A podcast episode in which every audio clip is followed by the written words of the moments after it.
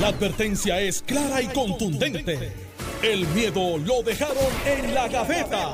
Le, le- le estás dando play al podcast de Sin, miedo, de Noti1630. Buenos días, Puerto Rico. Esto es Sin Miedo en Noti 1630. Soy Alex Delgado y ya está con nosotros el exgobernador Alejandro García Padilla, quien le damos los buenos días, gobernador. Buenos días, Alex, a ti, buenos días al país que nos escucha y por supuesto a Carmelo, que está listo para hacer el primer lanzamiento del día. En, Este, en la, en, en televisión pone un plato de comida y él tira rápido para el No, monte, usted tira para el lado. también. él no Tira de que monte a la empezamos el-. El, programa, el programa de radio porque él Pusieron un postre ahí y No, estaba. ¿Y cómo tú lo él sabes? es- ¿Y cómo, y tú lo sabes? Bueno que tiene este es que hay cámara y nos vieron a todos ustedes mirando para allá y no era la chiringa que estaba volando. Así Buenos que- días, Carmelo. buenos días, tía Ale. Buenos días, Alejandro. Además, recuerda que yo voy al gimnasio para no engordar, no para rebajar. Sí, eh, es una batalla. No, créeme. y te están, lo dando, te están dando una clase de pela que esa batalla. pero yo sigo peleando. Pero yo sigo peleando. Bueno, No me quito. Eso es como la lucha contra la droga, está perdiendo, está perdiendo. No, pero una- esta la voy a ganar. Una historia que se publica en Noticel eh, sobre la vista de sentencia de Luis Arroyo Chique, el exalcalde del municipio de Aguas Buenas. Saben que lo sentenciaron en días pasados a 24 meses de cárcel. Esto por aceptar eh, sobornos, ¿verdad? Eh, de Oscar Santamaría en la contratación de recogido de basura en su municipio. Eh, este, este caso del alcalde fue el que se agenció una pensión. Porque- eso- si aquí habíamos visto cosas, pero eh, se agenció una pensión que él le firmó el contrato a Oscar Santamaría y dijo, pero como yo me voy, eh, eh, tú tienes que seguir pasándome, mientras dure el contrato me tienes que pasar los 5 mil mensuales. Y, y oye, y Oscar Santamaría, eh, dentro de lo malo, Cumplió. no, no puedo decirle algo bueno porque es que no, no hay nada bueno, no hay por dónde agarrarlo y ver lo positivo, pero, pero sin tener ningún tipo de, de, de- de- ¿verdad? Ya no le tenía que dar nada porque ya él no es alcalde, podía arriesgarse este, a, a- a no, a no seguir pagándole, pero le siguió pagando, le siguió pagando. Anyway, hoy sale una historia que en la sentencia de Arroyo Chiques trascendió, que al parecer la génesis del el esquema de tocar, ir, ir tocando alcaldes, nació en la oficina de Javier Carrasquillo como alcalde, quien fuera hasta hace unos días asesor en asuntos municipales del gobernador Pedro Pierluisi.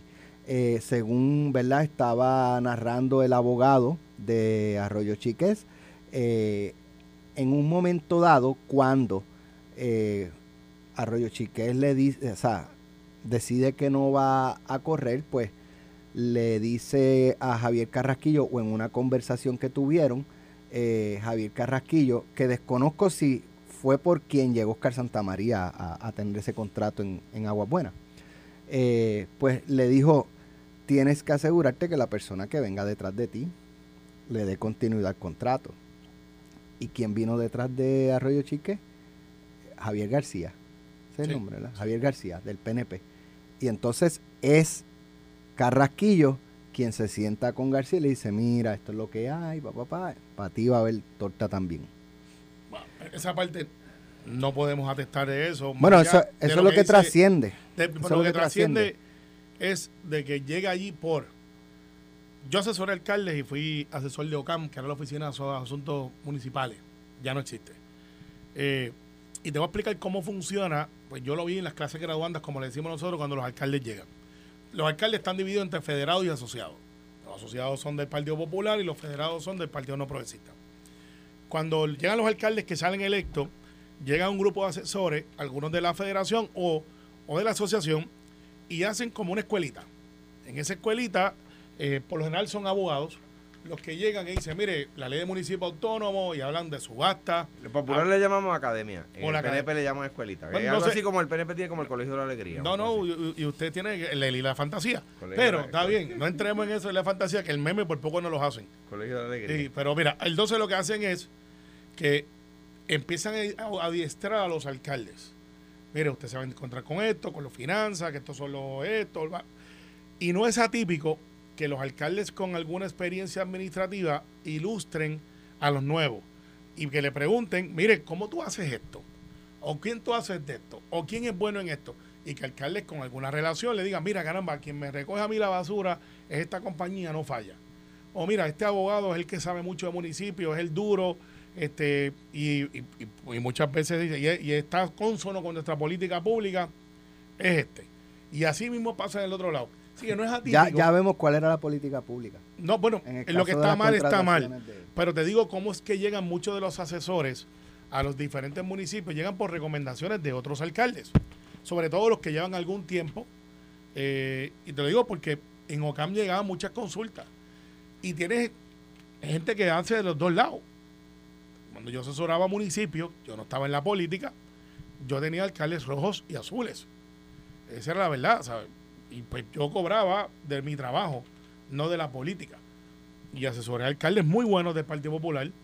Y, y tuve eh, asesoramiento también de alcaldes muy buenos del Partido No Progresista. Pa- pa- para donde quiero ir, porque ya los hechos están ahí, pero en el caso de, de Santa María en Sidra, la bandera roja más visible no podía ser.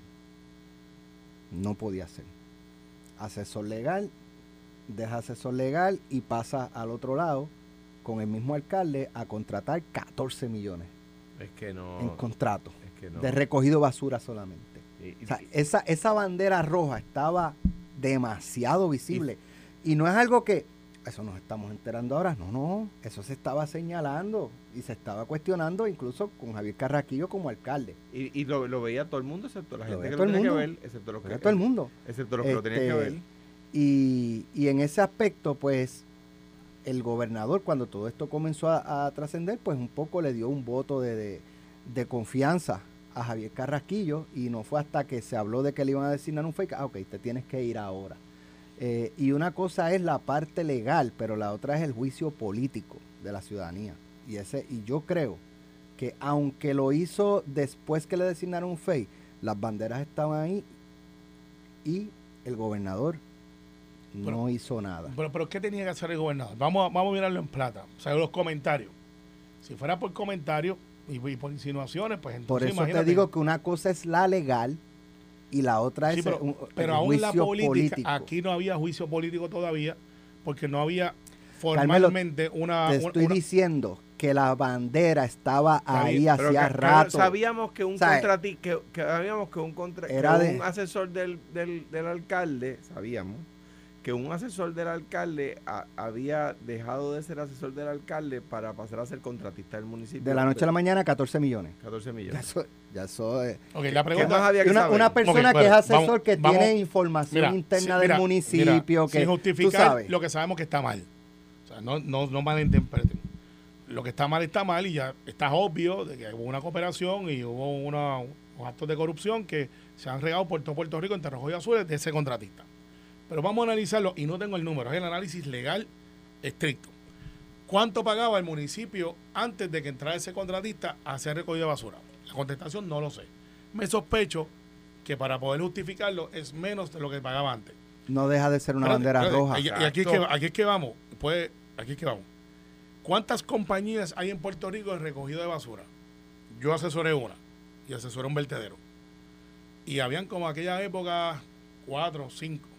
Eh, de hecho, la que yo asesoré tenía una compañía que era para recogido y otra para De hecho, administración. te digo otra, otro elemento. Lo que tengo que decir es que es Oscar casi- no tenía ni historial en, en- en recogido de basura. es que- Creó una compañía. La creó y se lleva el contrato bien, del pero- alcalde que él asesora. Pero está bien, está bien, está bien. Pero es que no es defendible. No, no, es que no estoy defendiéndolo, estoy explicándolo.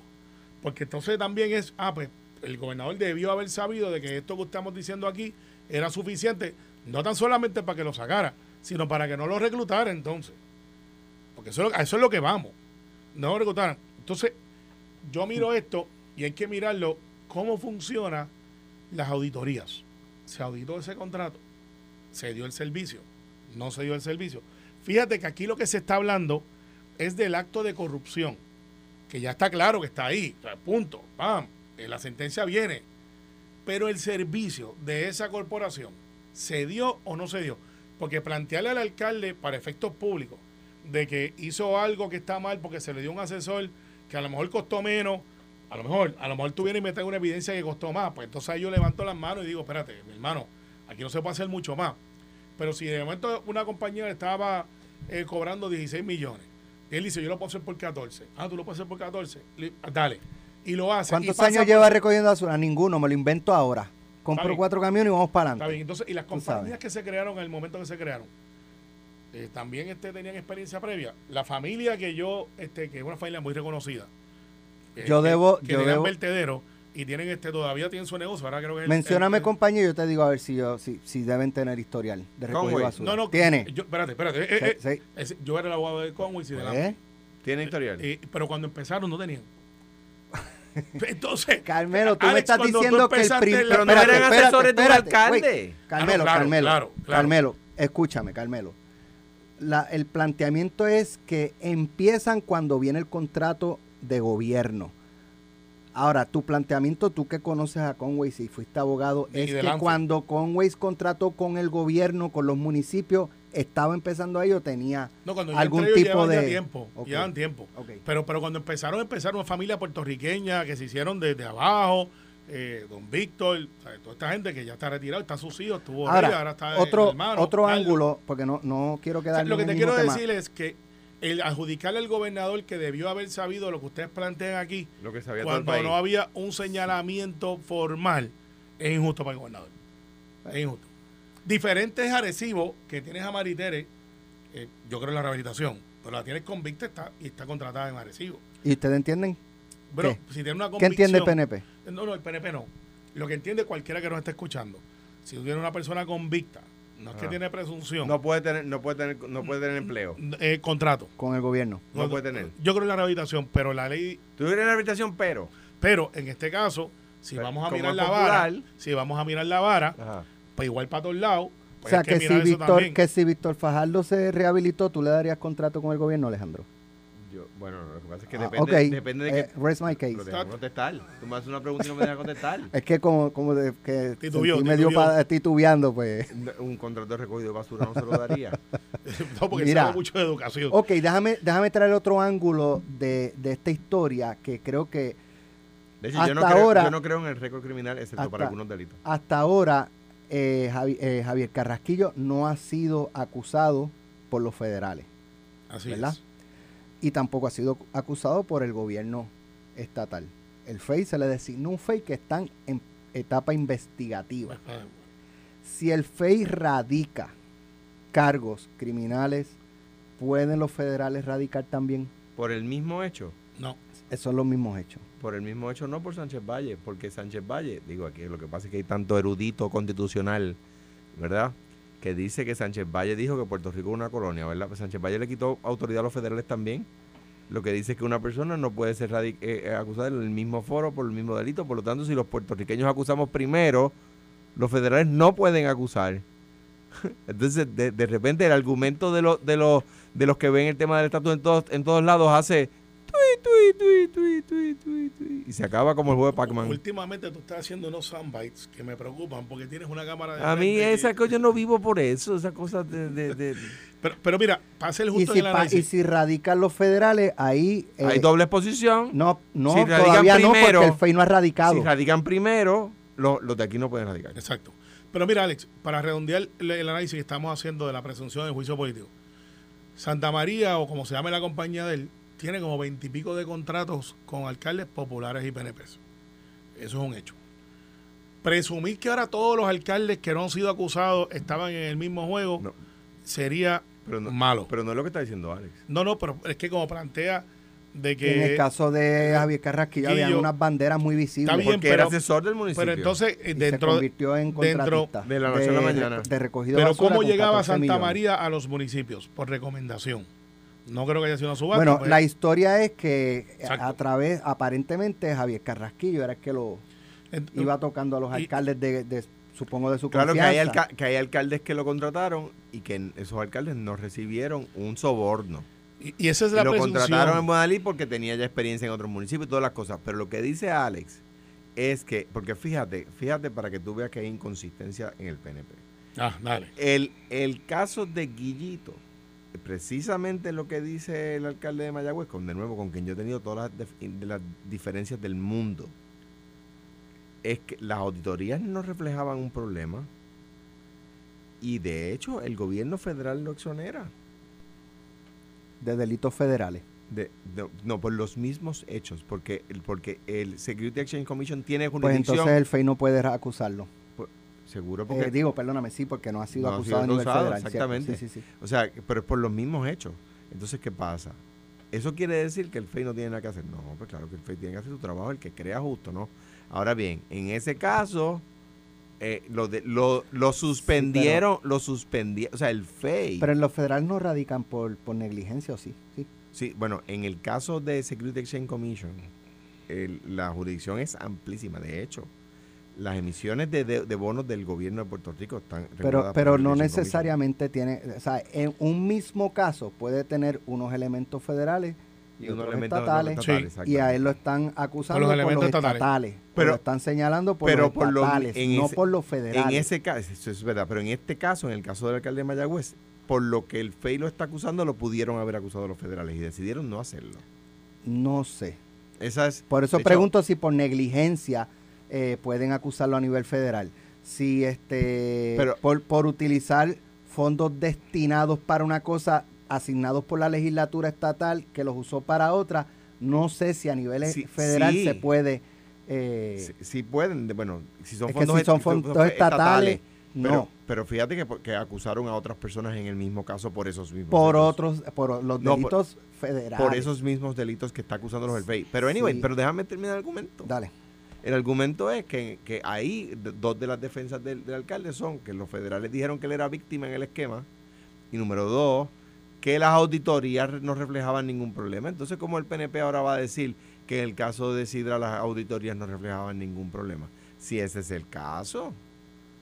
Y además, si siempre que las auditorías no reflejan un problema, eh, hay exoneración, pues, pues, pues no tendríamos la mitad de los convictos. Lo que, lo que pienso es, lo, digo, ¿eran auditorías internas o eran auditorías externas? Eso, son, son cosas distintas, ¿verdad? Y las auditorías se hacían sobre ese contrato o, o aleatoriamente sobre los distintos contratos del municipio. Las auditorías evaluaron ese en particular.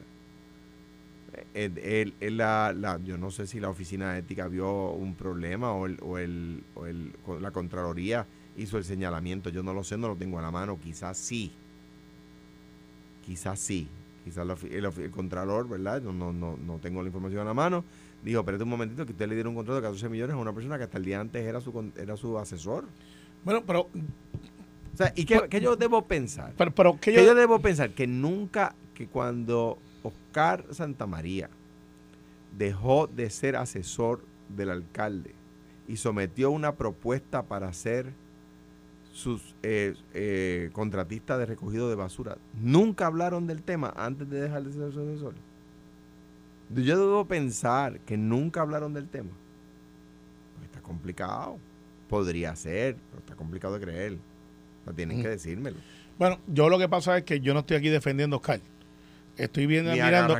Ni- ni- bueno, yo estoy mirando solamente el hecho, claro, que, se no. adjudica de que el gobernador entonces debió haber tenido otra concesión. O sea, con Carrasquillo tuvo una buena relación siempre. No, pero Yo tuvo que- siendo gobernador y luego de ser gobernador. Pero, o sea, el decir, pero el gobernador debió haber. Es, es injusto para el gobernador cuando pues, había un montón de cosas pasando y es injusto con los alcaldes Mira. que están ahora con el contrato que todavía lo tienen con, con este la compañía de Oscar Santamaría, decir que todos están en el mismo Mira. vacilón.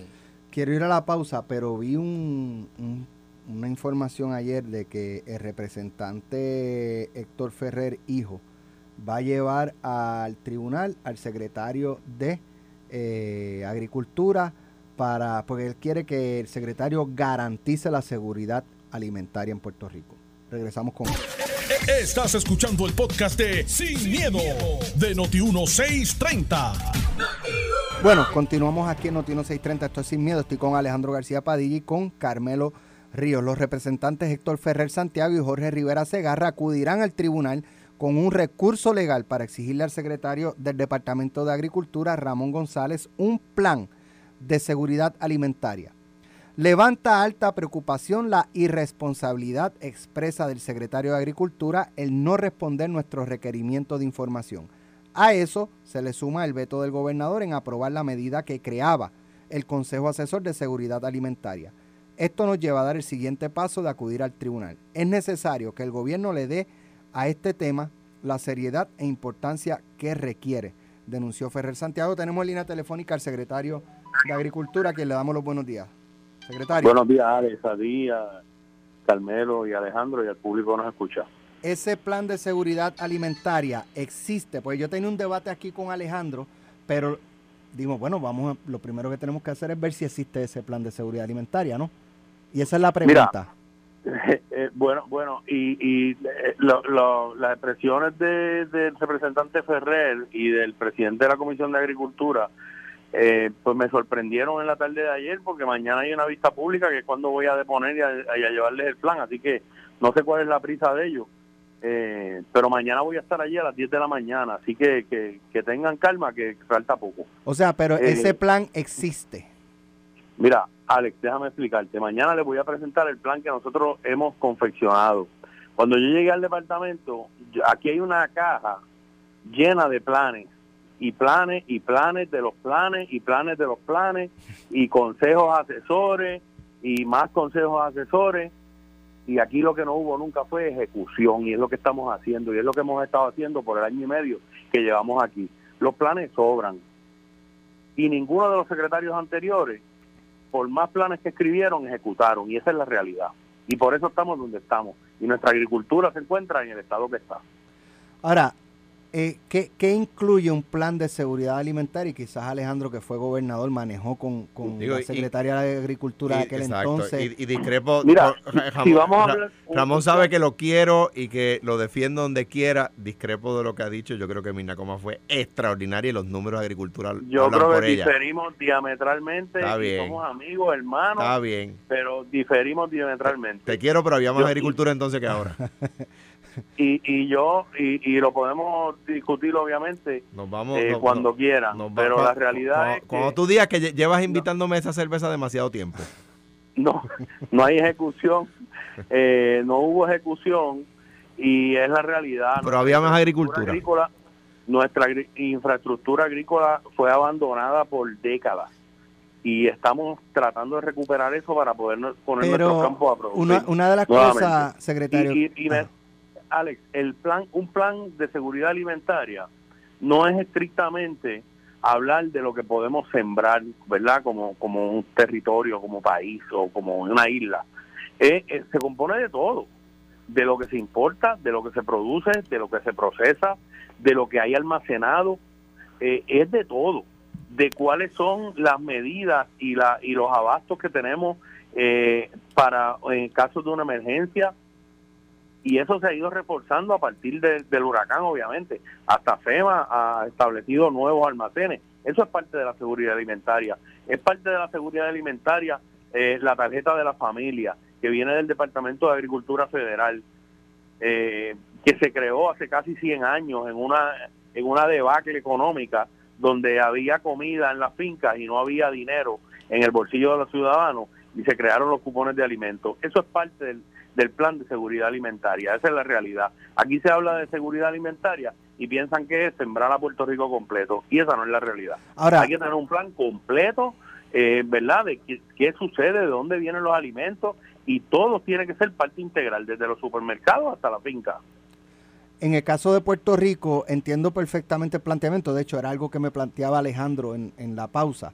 Eh, de, de esto de que te- tiene que incluir la, la importación de, de alimentos. Pero lo que, yo, lo, lo que yo plantea también es que yo veo el plan de seguridad alimentaria concentrado más en lo que podemos producir internamente sin depender necesariamente de la importación. Pero en el caso de Puerto Rico, donde la gente no quiere ni trabajar en aire acondicionado, menos mucho quieren trabajar la tierra. Tan es así que se pierden cosechas de tomate, se pierden otro tipo de cosechas porque nadie quiere trabajar la finca. se pierden cosechas, se pierden todavía hoy, se pierden cosechas porque no llegan al supermercado. Eh, hay múltiples eh, situaciones, ¿verdad? Importaciones desmedidas que no dan oportunidad a que el producto local salga. Hoy tenemos precios Exacto. competitivos por los costos de transporte y los, y los costos de los insumos. Sea, estamos viviendo un, un nuevo panorama. Yo creo, yo- permíteme, de eso. permíteme, secretario, intervenir ahí porque yo creo que uno de los puntos que coincido con usted es, el- es ese que ha dicho. hay, hay cosechas que se pierden porque hay supermercados que no compran, que prefieren el producto importado al producto de aquí que es mejor. Eh, y hay eh, se pierden cosechas porque hay consumidores que habiendo producto local en góndola al precio a un precio competitivo prefieren el producto Sí, importado. pero la principal pérdida es porque no hay quien quiera recoger los tomates, por No, es, ejemplo. es- una combinación, Alex, es una combinación. Hay muchos productos que hoy todavía se pierden en la finca porque, mira, por muchas razones, porque no tenemos cómo acopiarlo. porque Hemos porque el sistema de cooperativas, de mercadeo, para ir llevando y acopiando ese producto. Porque Comedores, Eh, Comedores dejó, vol- volvió a bajar la, la- la compra de producto local, porque WIC volvió a bajar la compra de producto local, porque se cerraron, porque se cerraron las fincas de arroz, y debo decir que fue, eso fue mucho antes de la- del secretario. Eso fue una metida de pata del secretario anterior. Eh, eh, eliminar las fincas de arroz. eh, Eso, eso fue una metida de pata desde el origen, porque producir arroz aquí pues es algo, es, es un sueño. Discrepan, bueno, pues se hizo realidad. De, bueno, de realidad, ¿a cua- ¿y cuántos millones costó? Bueno, tantos lo- los equipos perdidos por ahí. Eh, equi- pues claro, equipos perdidos porque eliminaron, porque el eliminaron, porque el eliminaron, porque eliminaron, No, elimin- Lo- porque- los proyectos. Tú primero, los- dale, los tú primero, tú primero.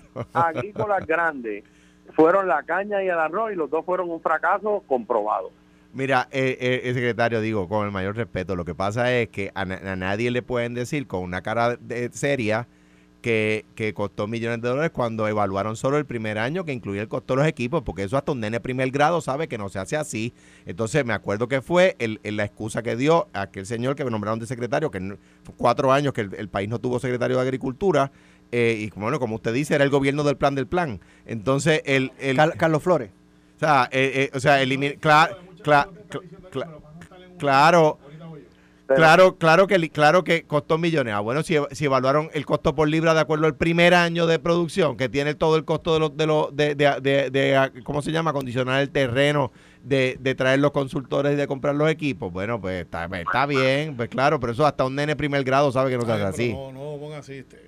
Porque hace así Mira, fue. eh, Pero- Y el secretario no estaba allí. De nuevo, este yo creo que él sabe lo que pienso de él y lo he dicho públicamente. No, pero yo, pero, pero, pero yo, de verdad, y con todo el respeto, y fue un esfuerzo encomiable, pero pienso que fue un error. Fueron dos errores de la forma en que Y el, y el, y el de, y el de la caña y el de la caña no era para producir azúcar, era para producir melaza para la para la para el ron porque la melaza es importada y eso puede poner sé. en entredicho el, el retorno del arbitrio del ron. Yo lo sé, yo estoy diciendo que la forma en que se implementó no fue la correcta. Y te lo digo, no ni siquiera como secretario, como agricultor, que por primera vez en mi vida estoy viviendo de otra cosa que no es la agricultura, que estoy viviendo de un sueldo de secretario, ¿verdad? Pero el resto de mi vida lo he vivido metido en la finca y tú lo sabes. Yo- yo- Eh, así el- que ese debate, ese de debate, yo, yo creo que se, yo creo que se está haciendo buen trabajo, pero tengo que decir que los números agrícolas hablan por sí solos en cuanto al cuatrenio de Mirna. Eh, o sea, hablan por sí solos. Ahora, el que Mira. el secretario, eh, a lo que vinimos, el plan se presenta mañana, secretario. Mañana voy a estar en la legislatura, que, que no tengan prisa, no sé, este, ¿verdad? Cuál- eh, ayer de dónde sale eh, eh, los comentarios de- del representante Ferrer, pero mañana a las 10 de la mañana voy a estar allí abierto a contestar todas las preguntas. De- Y contesto de corazón como siempre, algunas respuestas no le gustan y otras le van a gustar. Antes de culminar, el agricultor de Tiesto tiene algo que decir. Sí, bueno, yo no soy. eh, en este grupo, es verdad. Yo Él soy- mismo se dice que es un yo soy agricultor de agricultor de Tiesto. Cizaña. Sí, sí, Cizaña sí, es lo más que siembra, sí. estoy- eh, y ahí sí estoy industrial. Pero de eso yo sé. De lo Pero otro, tú puedes exportar cizaña. todo el tiempo te, te presto a ti para que tú siembres también. Seguro. Pero en el caso de, de- de- de la agricultura, yo creo que tenemos un secretario, no porque está ahí, que se ha ganado el respeto de todo el mundo, porque. Y, y de Carlos yo tengo unas cosas, pero también le reconozco que hizo cosas también. Y de Milna, lo que pasa es que la agricultura en Puerto Rico hasta ahora se había pensado, en mi opinión, mirándolo desde Guaynabo, eh, con esa salvedad, de una manera, este, ¿cómo se llama? Este, una artesanal porque era como que muy pequeña versus hacerla en grande, que es lo que tenemos que hacer, de productos que no podemos sembrar todo, pero tenemos que, ese plan, yo creo que es lo que por donde va el secretario, tiene que estar sustentado con lo que está en la demanda mundial, lo que es nuestra dieta y lo que demos entonces de alguna manera hacer un ecosistema para que tengamos seguridad alimentaria, que no quiere decir que nos vamos a producir todo, porque eso es imposible. O sea, la dieta del puertorriqueño está variada como la podemos imaginar. Pero aquí eh, podemos hacer muchas cosas para asegurar la, la seguridad alimentaria, que vuelvo y repito, no es darle todos los exenciones a los agricultores que se convierta en un que sea gratis, pero debe ser promoverse de que si tienes 10 cuerdas, eso no es lo que necesito, necesito 60. Ah, pues ¿cómo me las vas a dar? Pues aquí está el plan. Ah, no, mira, tú vas a sembrar esto, no pueden ser 100 cuerdas, tiene que, ser 300. y te voy a ayudar. Carmelo le está pidiendo ahí permiso para prepararle el plan. Eh, bueno, si me dejan, el plan se lo preparo, pero el que sabe de agricultura es el que está en el teléfono. Cuidado, cuidado, secretario. El que sabe de agricultura es el que lo ha hecho toda su vida. Pero, vamos, yo, yo creo, eh, verdad, con, con todo el respeto, que eh, los tiempos que vivimos, donde hay tantas noticias negativas, eh, por necesidades en algunos países eh, de alimentos, tenemos que ser cuidadosos cuando hacemos comentarios y mañana obviamente eso va a ser uno de mis puntos importantes en la legislatura. Nosotros tenemos comida, importamos mucha comida, somos somos americanos, somos parte de la nación americana, que es la que más produce comida en el mundo y la más que exporta en el mundo. Así que hay que estar tranquilos y no por eso eso significa que no vamos a desarrollar nuestra agricultura, la estamos desarrollando y yo no tengo varas mágicas, pero yo le garantizo que cuando culmine este cuatrenio la cosa va a ser diferente. Mi, mi, consejo, secretario, de buena fe es que eh, eh, póngale presión a, comedores, póngale presión a WIC y póngale presión a los mercados familiares porque eso ayudó mucho. Estamos poniendo mercados familiares súper exitosos. Ayer hubo uno, ¿verdad? Sí, en San Juan, bien grande. Y hay uno el viernes en Culebra. Ahí usted tiene, ahí usted tiene. Ve que Mirna Coma sí lo hizo bien. Y, hay, y, hay uno, y hay uno el viernes en Culebra, ¿verdad, eh, secretario?